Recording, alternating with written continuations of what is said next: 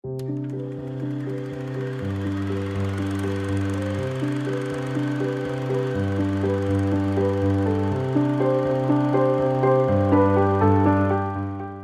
大家好，欢迎收听新的一期《说来话长》，我是杨，我是一飞。我们新的一期来继续推荐二零二三年最佳旅行地，以我们的个人的喜好来推荐旅行地或者是线下活动，希望大家喜欢。那我们就开始。好。因为主要是我和杨在这一年呢，就是去了不同的地方，体验了不同的东西，所以也想就我们的经历呢跟大家说一下。因为现在春节的假期要到了嘛，也大家可能要考虑说可以出去玩啊，这利用这长假呀，所以我们在想，在这个时候可以跟大家分享一下。好，杨，你要不你先说日本的？好，我们四月份的时候去了一趟冲绳。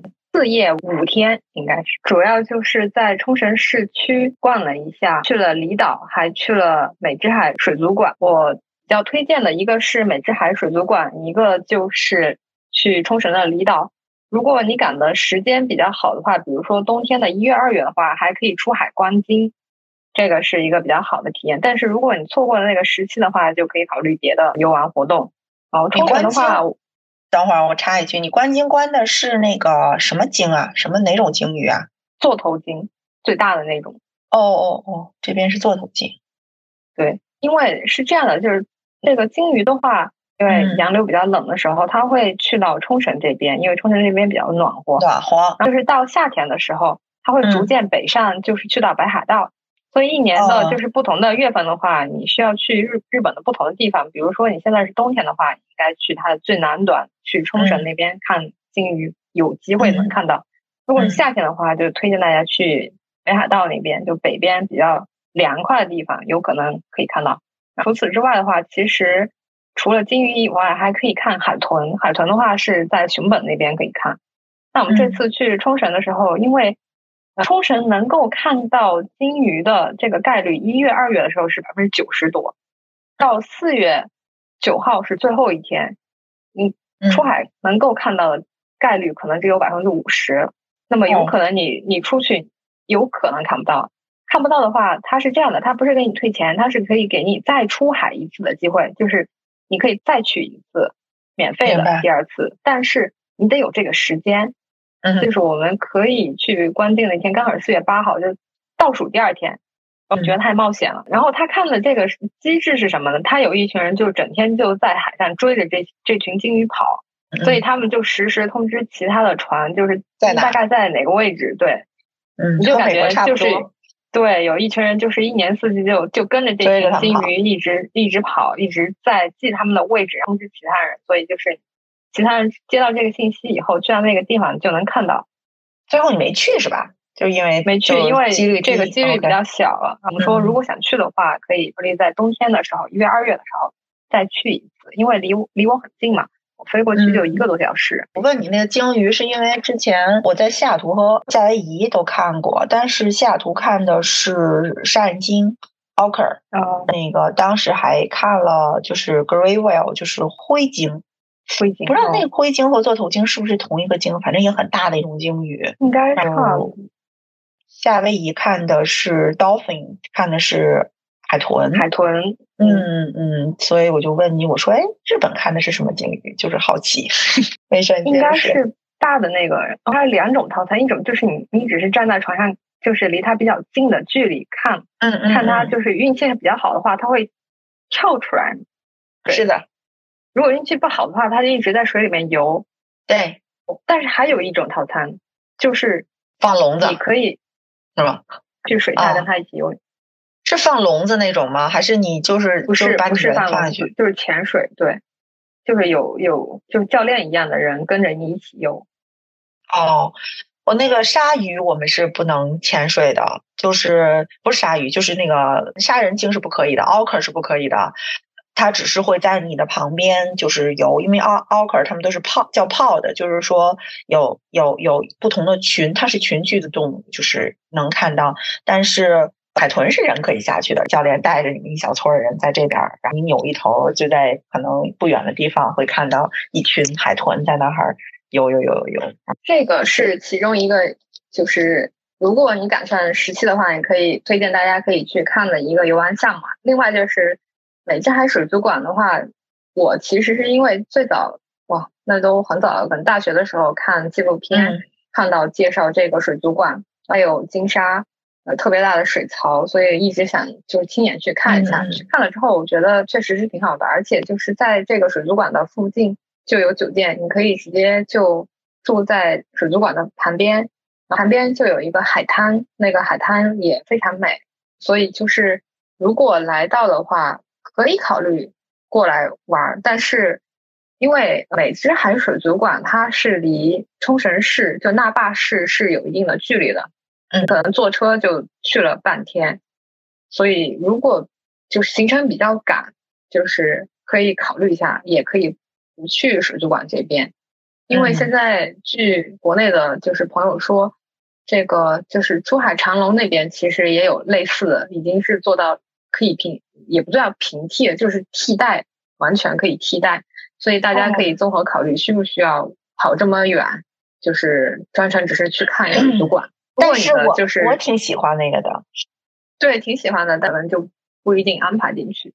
如果行程就是时间比较宽裕的话，可以就是安排一天，就是专程去看这个水族馆。而且就是我们去的时候，它是针对不管你是住在日本国内的，还是就是外国人都有一个补助金。你去到，他就直接发到你的手机里面。你去冲绳的任何地方，就是只要支持这个支付的话，你都可以买东西啊，或者买门票呀。我相当于买这个门票，本来它是两千多日元嘛，它一下子就给我便宜了两千日元，就是我现在花了一百九十日，就十几块钱，对我就进去了。那剩下的钱，我最后是在这个那霸市的这个国际大街上面买手办，然后买手信。哇，国际大街啊，对，名字挺有意思。在路里，对，然后在机场买小点心，就把它买掉了，就觉得还蛮划算。它是这样的，就是它。工作日会每每一天给你两千日元，然后等于它是补助所有的游客是吗？是这个概念吗？对对对对对对。那他怎么发你呢？就比如说我是一个外国游客，他直接他是这样的，他就是你扫一个二维码就可以下载一个 APP，然后之后这个钱就在那个 APP 里面，然后付款的时候就像支付宝一样就支付。哦，这样明白。话我还比较推荐两个，一个是去离岛。因为在冲绳那霸市的附近，你就坐船一个小时左右，可以去到它海水特别蓝、特别清的这些各种离岛。我们这次去的叫杜富家啊，杜家富。等会儿，你说的离岛是离开岛屿的那个离岛是吗？对对对对对。哦哦哦哦，离岛游啊！我以为刚才你说的离岛是一个岛的名字，岛不是？没事没事。因为它本身。嗯，冲绳也是一个岛嘛，啊，整个日本都是一个岛国嘛。对，就是离开它大的这些岛以后，它这些比较小的岛的附近，就是海水会特别蓝、特别清。嗯，对我那次看就都是那样，我就没，但是我当时没有时间嘛，就没有去。我们是有点是半半跟团游那一年我去的时候，我只去了那个琉球的那个王宫，没没有离岛。离岛的话，它就从港口坐船出去。一个小时就到了，你可以租车或者租摩托车，更有狠人租自行车。我们租了一辆车环岛一周，就挺好的。它有两个大的海滩，还是隔着一段距离的。如果没有车的话，我光走路你是走不到的。它有一个公交车，下船以后就立马要去坐那个公交车。如果你错过那个公交车的话，你就去不到海滩边嘛。所以就是最好是事先就是租好一辆车，或者就是赶那个公交车，直接把你送到那个海滩。哦，本地我记得是有一个台湾的教练，还是是有中文教练的，就是你可以下去浮潜呀、玩啊什么的。如果就是天气比较冷，你还不想下水的话，周边走走转转也挺好的，因为海水真的非常蓝，你感觉有点都不现实的那种蓝。嗯嗯，这个是推荐的，可以当天就往返嘛，差不多到傍晚的时候就坐船就回来，结束一天的行程。然后另外一个推荐的就是去那霸市吃他们的本地的这个鱼。如果你来过冲绳的话，你会发现他们有那种色彩特别鲜艳的鱼，他们会吃特别鲜艳。蓝色的，我跟你说，宝蓝色的鱼，就那种生鱼片都是带着宝蓝色的皮，那个哇，好恐怖！还有那种，因为大红色的鱼的话，日本它有一些高级鱼，他觉得大红色的还好，对对，红的我可以接受。你想那个那个国内现在那个叫什么鱼？反正很贵的那种鱼，一一条也好几百嘛。红色的我还算是能接受，但是再过于鲜艳的，一会儿我给你发图，那是五五颜六色。水族馆里看见的，唯一就是 差不多，差不多，你可以这么理解。因为它它有那个海鲜市场嘛，那个市场就在那巴市的一个中心。当然，我觉得比较游客，你不一定在那里面吃饭，但是就是呃，在那个市场看看他们。卖的那些鱼，你就觉得哇，还是很开眼界，很很有意思。他们生着吃吗？就是生鱼片？没有没有，有有油炸的，也有煮的，就看你现场可以给你做是吗？实际上那个市场的话，相当于你买了之后，你可以上二楼，他就给你做，或者你直接上二楼点，就跟海南那种市场似的，买完海鲜。对对对对，他们那边还特别流行，就是用那个黄油煎这个鱼。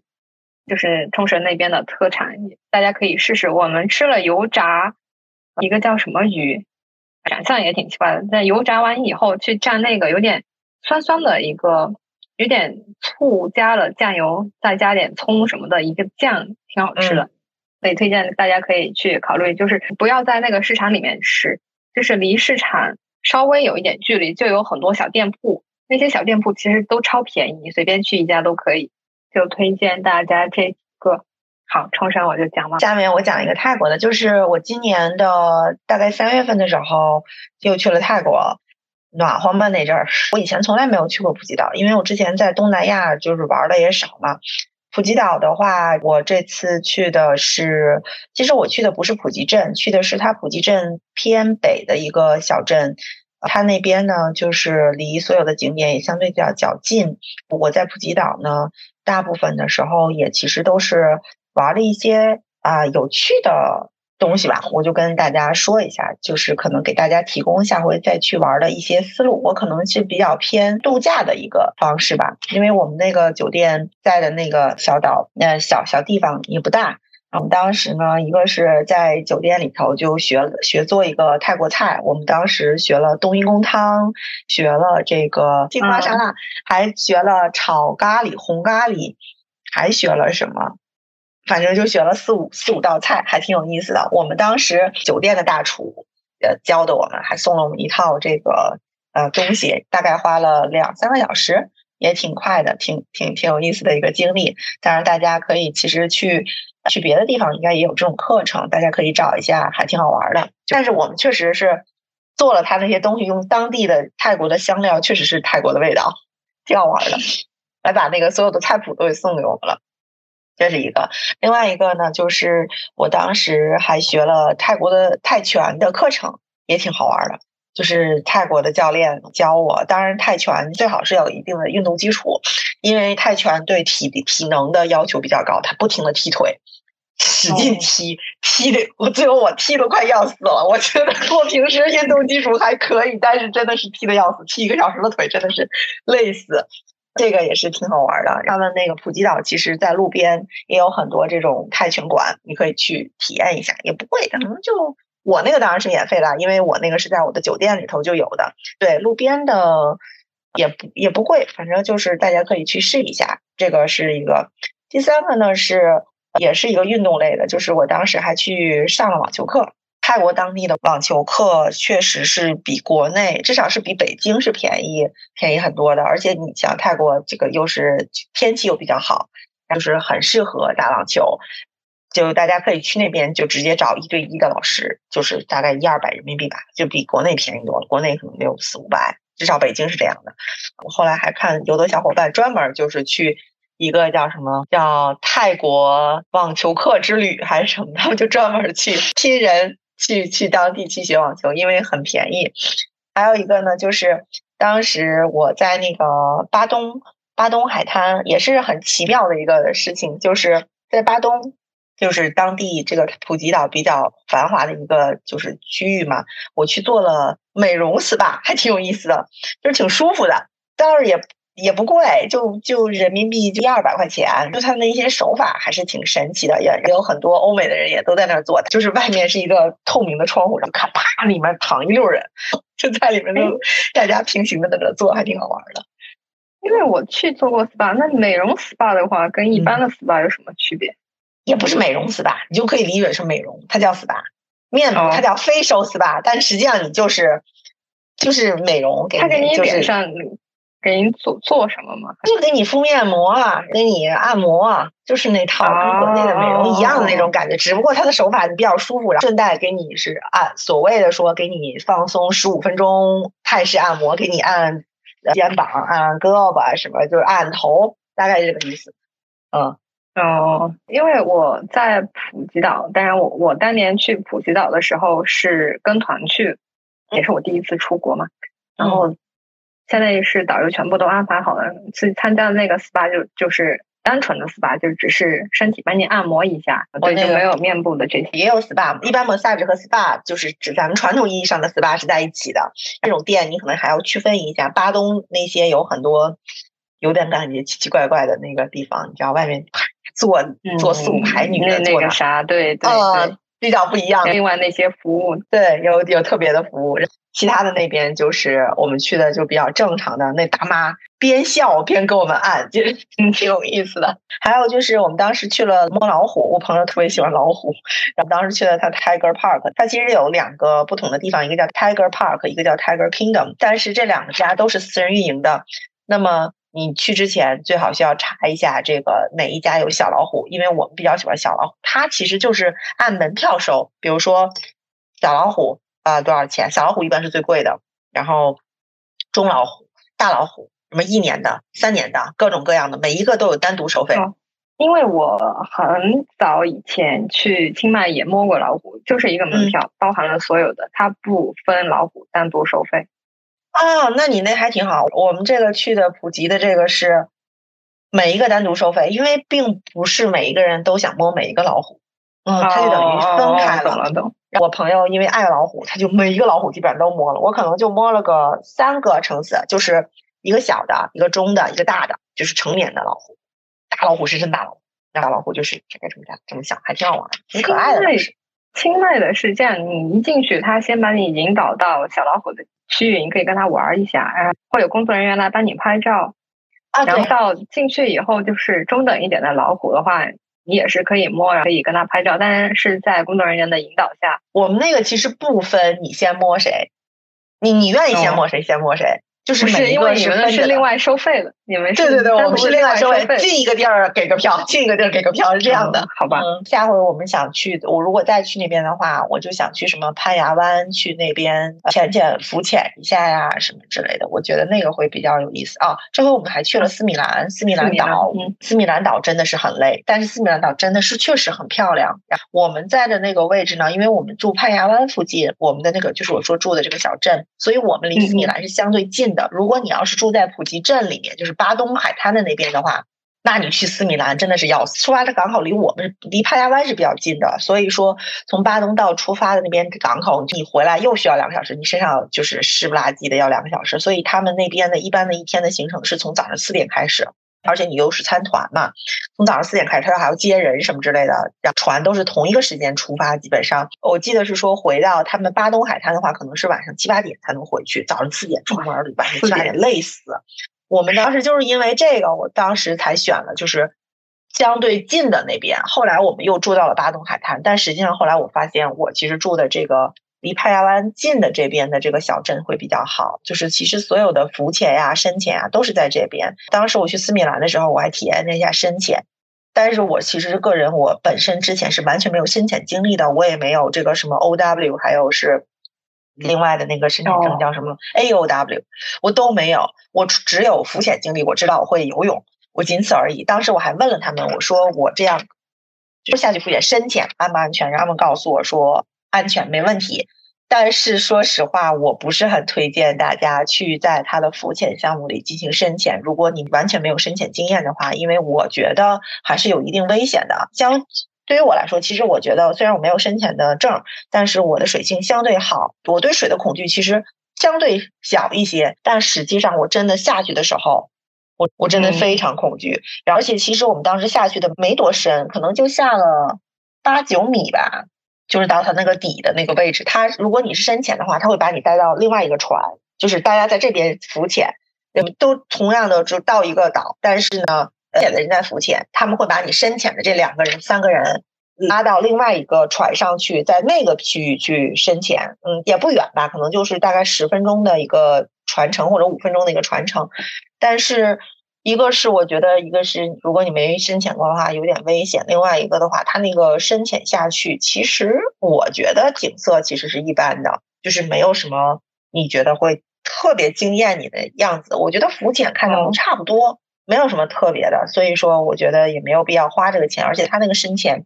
相对来说，其实还是蛮贵的。当时我们是为了深潜，等于是相当于你在你的现在这个 trip 的这个钱的基础上，好像再加一个加了几百块钱，对，加了三万块钱。本身它这个 trip 也没有多少钱，但是你想我加了这个东西，就其实就相对贵。我整个 trip 一天的 trip 可能才五百块钱。我加了三百块钱的深潜就已经很贵了，最后反正就是体验了一下，然后然后回来我们的时候，相当于是我们到我们到我们自己的酒店的话，才四点半五点吧，我们就到，因为我们我们很近嘛，我们就不用那么那么难受。我真的强烈推荐不要住在巴顿那边，住在我们那边那个小镇上啊啊，就是潘家湾偏潘家湾的地方，不要住那边，因为好玩的东西其实都在这边。他们大家所谓的什么一日游啊之类的东西，它其实都是坐车让你到潘家湾这边去去，就什么森林啊、海滩啊、出海啊，都从这边走。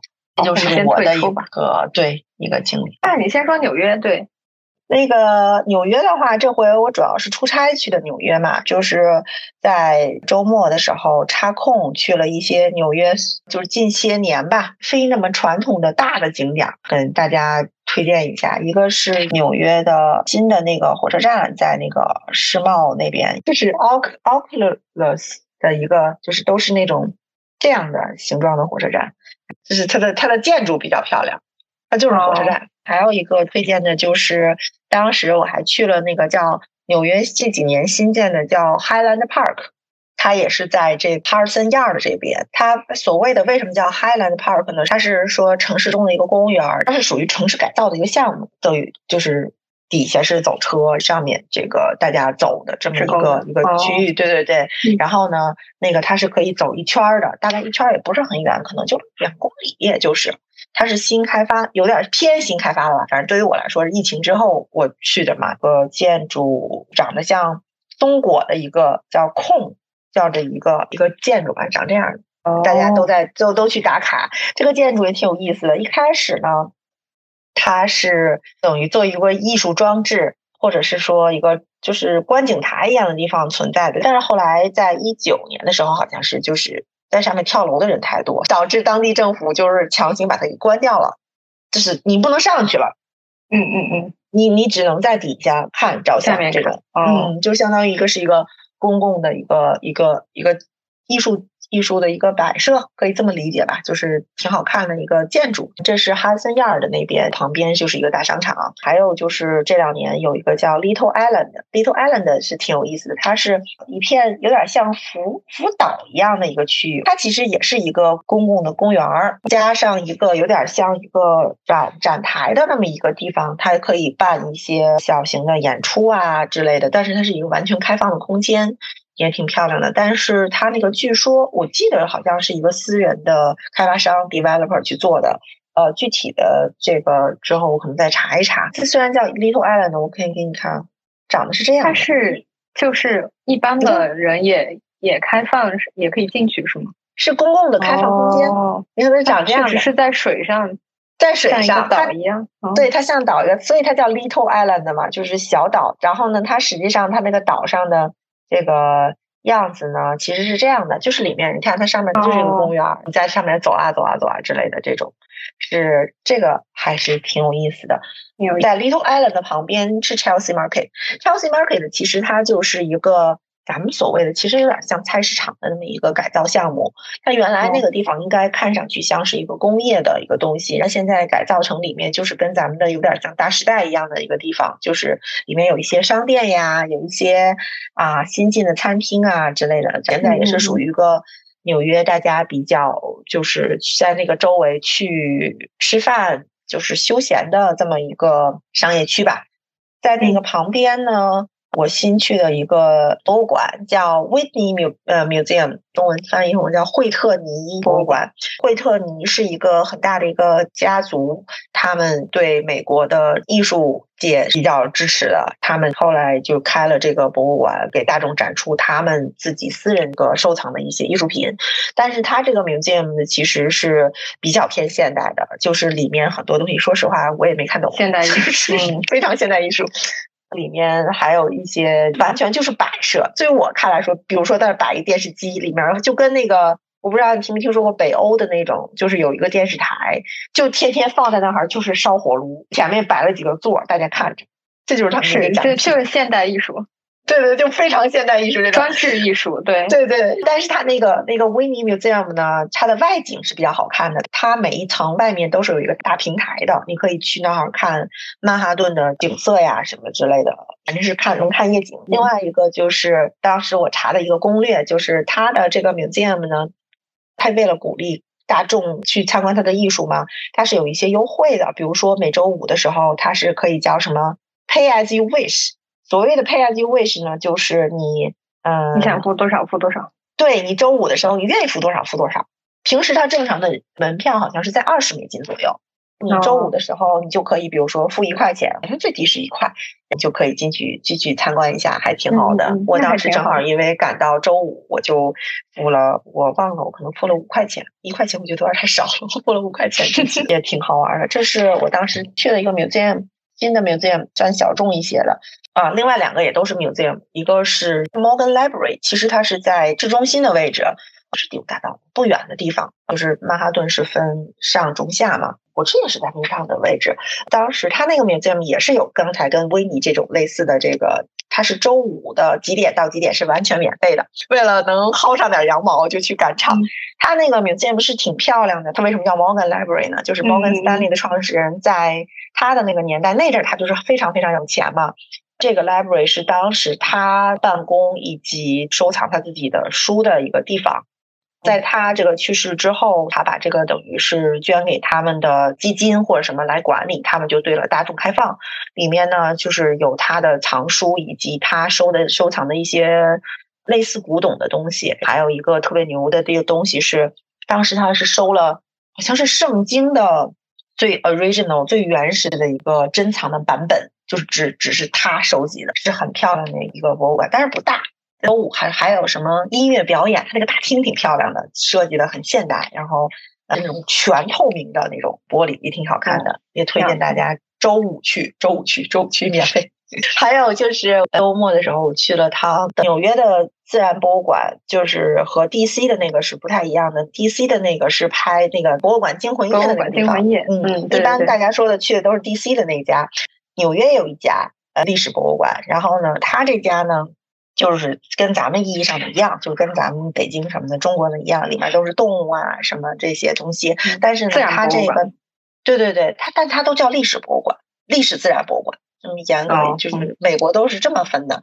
它里面主要我重点是去看它的新馆，它有一个就是耗时四五年，花了五个亿还是几个亿建的一个新馆，据说是以蚂蚁洞为灵感做的那么一个建筑，还挺漂亮的。里面有一些新的互动的展览，也挺好的，就是跟咱们这边有点像什么四 D，比如说什么讲宇宙是穹顶，咱们现在特流行那种穹顶的那种。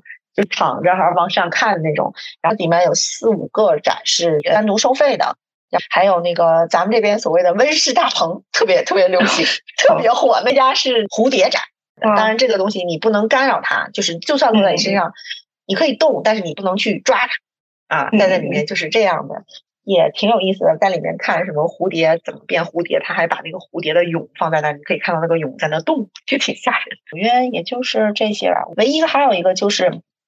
当时我还去了他们当地的比较有名的一个跳蚤市场，就是那个周末的那种跳蚤市场，然后就去看看他们这些怎么淘宝啊什么之类的，啊，也挺有意思。就是差不多就这些。那么纽约的就是对于我来说是新晋景点吧。嗯，我来说一下线下活动，虽然嗯比较忙，但是还是参加了比较多的线下活动，像去海鲜市场看金枪鱼的解体呀，或者是去看世界游泳锦标赛呀，或者是去传奇豪斯登堡坐三层的旋转木马，去看 J J 联联赛的日本联联盟足球比赛什么的。但是就是重点，我就想讲两个，一个是每年七月份在福冈博多这边。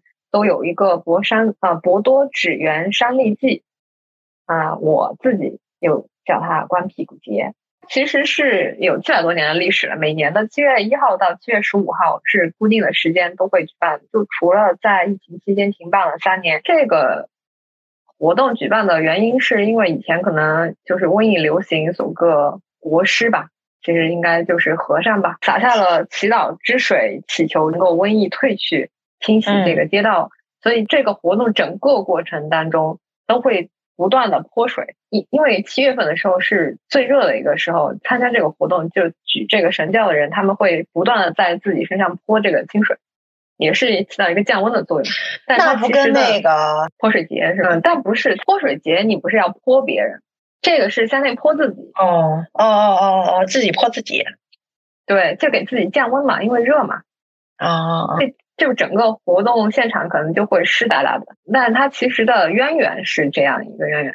整个活动是这样的，它虽然从七月一号开始就逐渐在举行了，高潮是在七月十五日这一天。七月一号开始，它整个活动就是会在市中心的十四个场所，它会放这个市山立装饰的饰。这个市山立是什么呢？就是差不多有十五米到二十米高的一个很大的一个装饰物。看着像是纸做的，但是很结实。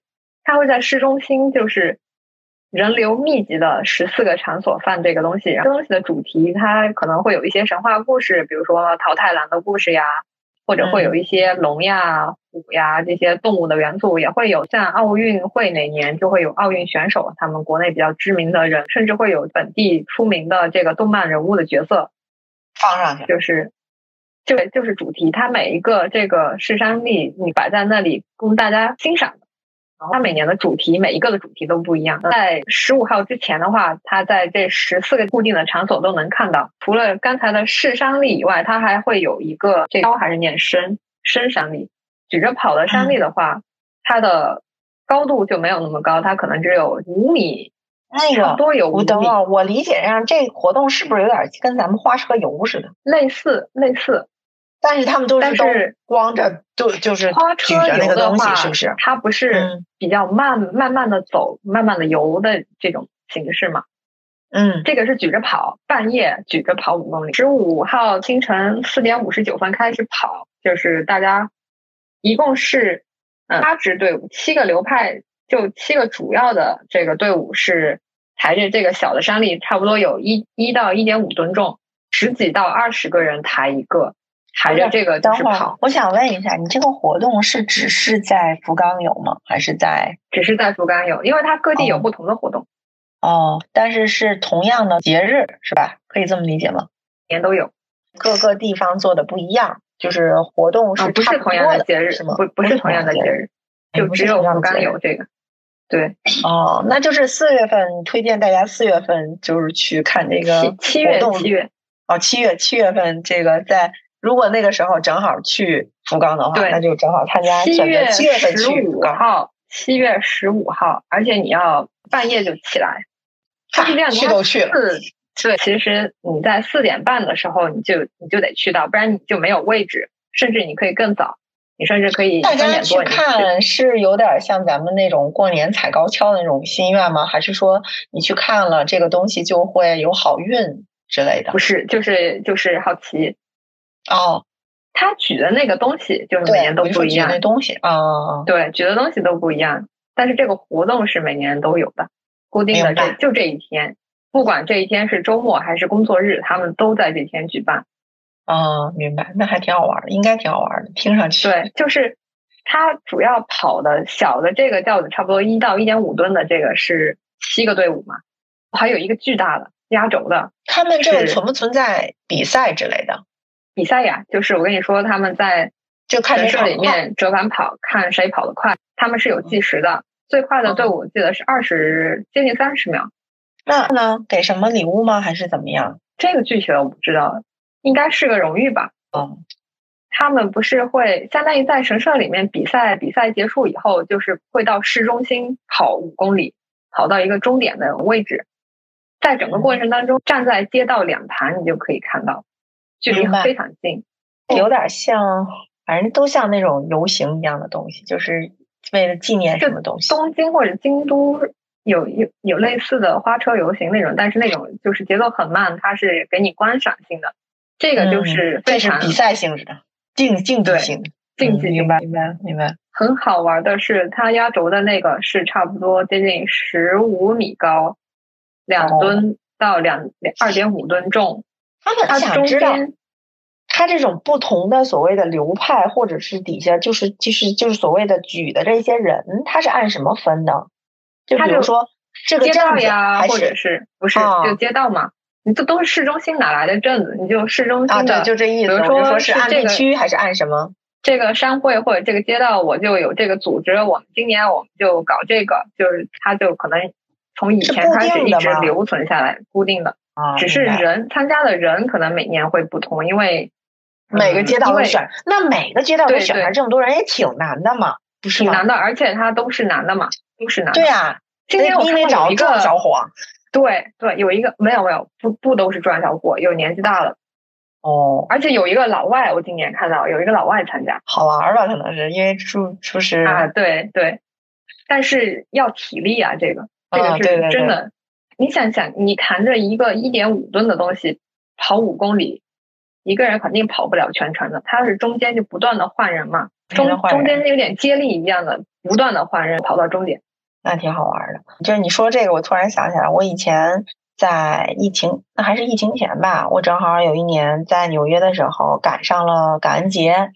纽约的感恩节是有那个花车游行的传统的，他们就是每一个应该是算是公司，或者是就是也有别的啊，有公司，比如说也有什么消防消防队，那所谓的就是就那种花车游行。那年是 Macy's 的。就是梅西百货，美国的那个花车游行，大家就是各显神通，弄各种的大气球什么之类的，底下人穿的稀里哗哨的，反正挺好玩的。大家都也是涌到那个街道上去看，看完了之后，那个第二天一般那个报纸上就会评说哪一家画车会比较好。嗯，对对，就半个广告可以这么理解。这种就是对，因为类似于广告，它整个形式有点迪士尼的那种，就花车就是。它慢慢的走过去，你可以就是慢慢的没有说比赛你说的这种形式，嗯，我说的这个因为太快了，就是他们跑起来的话，嗖就过去了。是到就是后面他们出了神社以后，你要想去看他们的话，因为他们跑起来的话很快，你得跟着一路小跑，你才能看到。它有个特色的，为什么叫光屁股节？就是因为他们穿的穿的这个服装叫风，日语叫风东西吧。就是它后面屁股有点类似于，你可以简单理解为三角裤，古代的丁字裤，就是它屁股露在外面，前面是遮住的。跟那个相扑他们那个似的，是吧？对比相扑的要面积小一点，前面 还小，天。其实相扑的话，前面挺挺大的，还是对，所以就是你你能看到一群汉子光着屁股在大地上奔跑，拼了命的跑。对，我也说一个，对你说一下花火大会，对，对我说日本的吧，我还是跟你说日本的吧。日本的话，今年我正好那个完成了我多年那个愿望，就是看日本的一个花火大会。我其实没有特意的说要想去看哪一个花火大会，然后这个花火大会我给大家解释一下，就是。日本的各个城市不在不同的时间组织的一个就是烟火大会，大家就理解叫烟火大会就行。然后他们，但是他们自己叫花火大会。对，一般大部分是夏天，但是我这回竟然意外的在我今年十月中下旬去的时候，竟然也赶上了花火大会，还挺开心的。就是我赶上的是这个东京周围的花火大会，正好呢还还这个碰上了东京旁边那个城市是。东京旁边是川崎，是什么那个城市？对，神奈川在在同一天晚上花火大会，就是在一条河的这边和这边花火大会，还挺有意思的。呃，在夏天的时候的话，我看他们大家都是那个都是穿那种日本的 kimono kimono 穿浴衣去的。但是我们那个我去的这一次呢，因为到十月份了，已经很冷了。我偶尔看有那么一两个人穿那个东西，剩下的人都不穿，因为太冷了，实在是。就是我们当时晚上，其实去的时候还挺早的。大花火大会其实是在六点，好像还是八点，但是我们实际上三点多就去了啊，这么早。然后对我们三点就去了，因为怕人多要入场什么乱七八糟的，这个是要去提前预约的，买票的。我们买的是有料席，所谓的。但它其实花火大会是分有料和无料席，无料席就所谓的是说免费的，我们是买的有料席，有料席就是我们买的是还分不同的档，嗯，朋友订的是那个，我觉得看上去是比较高级的档，因为是有桌子的，我们，嗯，就跟你就咱们所谓的摆那种室外的那种白色的圆桌子，有椅子的那种，你是可以订一个桌子的，就是别人都不。不和你 share 这个桌子，我们当时又提前在那个旁边的这个商场里买了点吃的，然后坐那儿一直等着他花火大会完，还挺挺有意思的一个经历。他当场也有这个椅子什么的，也有那种完全椅子也没有的，就是那种自己找了个席子一样的，就是在在地上那样的。那种就是就是免费，它是那种是免费的。大会对，一般是这样，就是。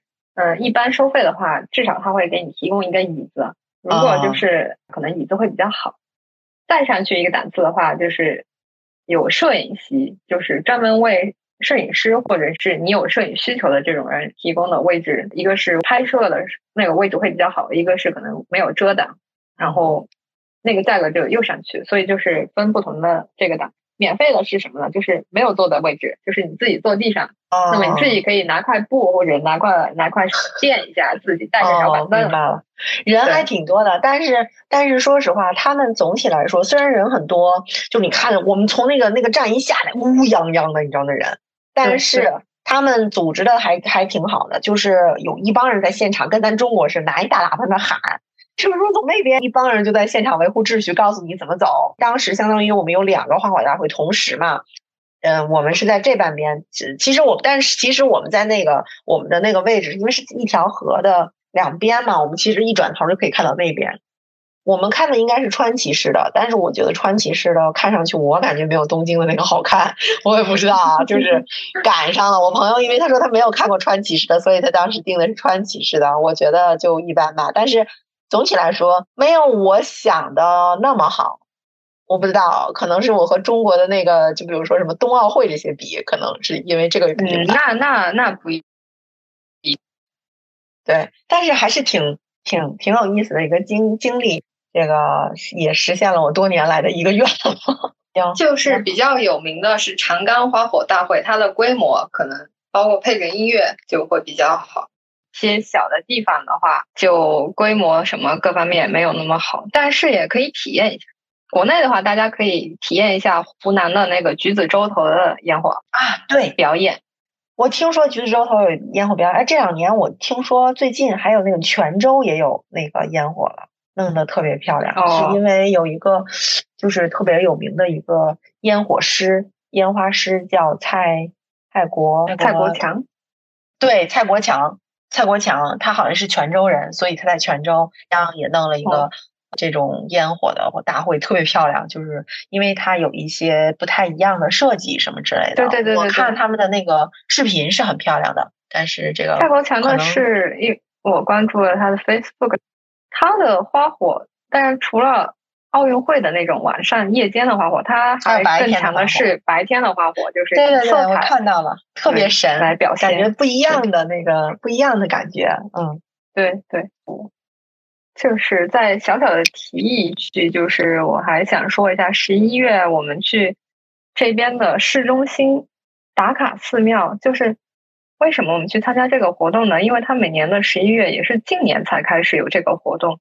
在市中心，它有一些保留的比较好的古的建筑和一些寺庙，它会在十一月的时候，就是把这些寺庙都打上光，然后配上音乐，会卖一些小吃啊什么的。对，它会给你就是一个专门用来，就是日本不是很喜欢那个印章嘛，去到每一个寺庙给你盖一个印章。如果你集齐，就是它十一个还是十三个寺庙，你集齐七个以上，你就可以去领他的就限定的文件夹，就很多，包括外国人，挺好玩的。而且就是今年，说实话，到十一月初的时候一点都不冷，我穿一个长袖单衣就可以在外面一直走。然后我们就去了，当然就是寺庙打这些各种关呀，或者是音乐啊配的，就是很空灵啊。还有一个方面就是，你想那种佛坛里面打的那种特别怎么说？很绚烂的这种光，就是我把朋友圈的这个照片发出去以后，我有一个朋友就说：“哇，日本真是很独特呀，一点都不禁忌。就是一个是佛坛，就是完全对你开放，你可以进去，你真的也不信这些东西，你就进去看一眼，他都欢迎你。然后还去打这些各种光，然后他打打光的这些公司还会标，就说是我们家打的，就是做一个类似宣传的这种。对，然后还还会有就是现在插花的那种。”展示，甚至有一家最搞笑是，有人鱼的那个展示，它有一幅画是，一看就是古代的时候保存下来的，画的就是美人鱼，就是它的身子是人，身子是人，它的身子是人，它的下面是一条鱼，嗯，就是美人鱼嘛，它的那幅画的下面就展示着它的骨头，我觉得看着像人骨。对，就不知道真假呀，但是他要给你展示嘛。我觉得像人的小腿的那个骨头，他没有没有没有写什么，就是那种就是展品旁边那种注释之类的吗？他就写了人鱼呀。好吧，就很神奇。我们走了差不多三个小时呢，接近。我们走一会儿，你可以歇一会儿，盖个印章，吃点东西，然后再继续走去下一个寺庙，觉得还挺有意思的。上来这些寺庙离得都不远呗。有一批是比较集中，有三个稍微离得远一点，但是，嗯，都能走到，对，都能走到。现在都流行打卡，你不知道现在国内连我去的那个叫什么北京地坛书市都打卡，就是他会给你一个小本子啊，对对对，去不同的那个摊儿，比如说什么中信出版社或者是什么什么什么出版社，每一个出版社都有自己的那个章嘛。嗯，就是盖章，你要是盖齐了，好像就是大概意思，书是会给你一个纪念品布袋之类的。哎，也行，挺有意思的，我觉得这种活动挺有意思。但是大家就是疯狂，大家在那儿疯狂的排队，就看哪儿排队一一溜人，那基本上都是在打印章的。就最后就是大家不是排队进寺庙，大家都是在排队盖那个章。对对对，是的，是的，是的，都是这样的，挺有意思。对，这个就是我比较推荐的一个活动。我推荐几个这个国内的呃玩的吧，一个是这个在家里可以自己两个人玩的那个东西，就叫解谜书。现在就是故宫出了一套一系列的，还挺好的。我玩的那本叫《永乐》。永乐之谜是叫永乐什么的？它大概的概念就是它有一个书，呃，配合了他们出了一个一个 app 一个应用，呃，这个应用里面就会有一个故事，你作为主人公就会去去解谜。这个书里面呢，配套有一些所谓的解谜的工具，比如说一张纸啊或者什么的这些东西，你通过比如说一些折纸啊，或者是怎么拼这个实体的这个东西的话，或者走迷宫之类的，拼凑出来它谜题的答案。就是 App 里面谜题的答案，你把它都输进去之后，你会通入下一关。是，比如说一般两个是三个人一块玩，而且在这个期间呢，他会给你讲一些，比如说当时的历史背景啊这些故事，它是通过一个类似凶杀案或者什么这种来串联起来的，还挺有意思的。这个我还挺推荐，大概是人民币可能是二。百二百左右吧，我买的那一套本身的那个工具什么的确实不值钱，但是人家花了这么多心思和这个团队出的这些东西，我觉得还是挺好的。在你了解了历史知识、历史背景的情况下，又一起去解谜，还挺好玩。但是那个东西花的时间真挺长，我们解谜解那个谜差不多花了得有七八个小时，前前后后。哦，那还是玩，嗯，能玩挺长时间，挺好玩的。这是一个，然后另外一个就是推荐的，这个有点是北京的活动，就是我今年去的那个。去看的那个世界杯速滑速滑比赛，现场看的，总那个决赛上上上周看的。每年他实际上都会有北京站，这个他在首体就是现场看的他们这个速滑比赛。我本人不是一个所谓的冰迷，但是啊，那天去看了之后，真的觉得就是这种现场的这种激动人心的这种感觉和竞技的感觉，真的是非常非常不一样。嗯，还是挺推荐大家去看的。啊，就是那种特别激动人心，尤其是自己有自有自己国家的时候，那种和外国的竞技者啊，就那种疯狂的喊，这种感觉是挺挺有意思的。还有一个就是今年北京恢复了刚才我提到的地坛书市嘛，就是地坛书市，就是地坛公园，在今年的夏天的时候。还有持续一周的这个各个出版社把他们的书就是摆出来让大家折扣买的这么一个活动。前几年因为疫情这个活动停了，这今年又第一次恢复了。人因为太多了，其实我只是推荐大家，可能是有你要买一些经典的书可以去看一看。其他的话，其实我不是很推荐这个在那上头买，你可能就是逛一逛，体会一下这个气氛就好了。好，行，我就先先分享这些吧。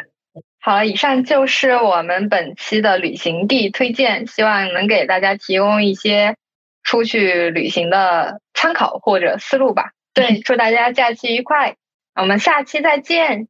欢迎大家点赞、评论和我们互动。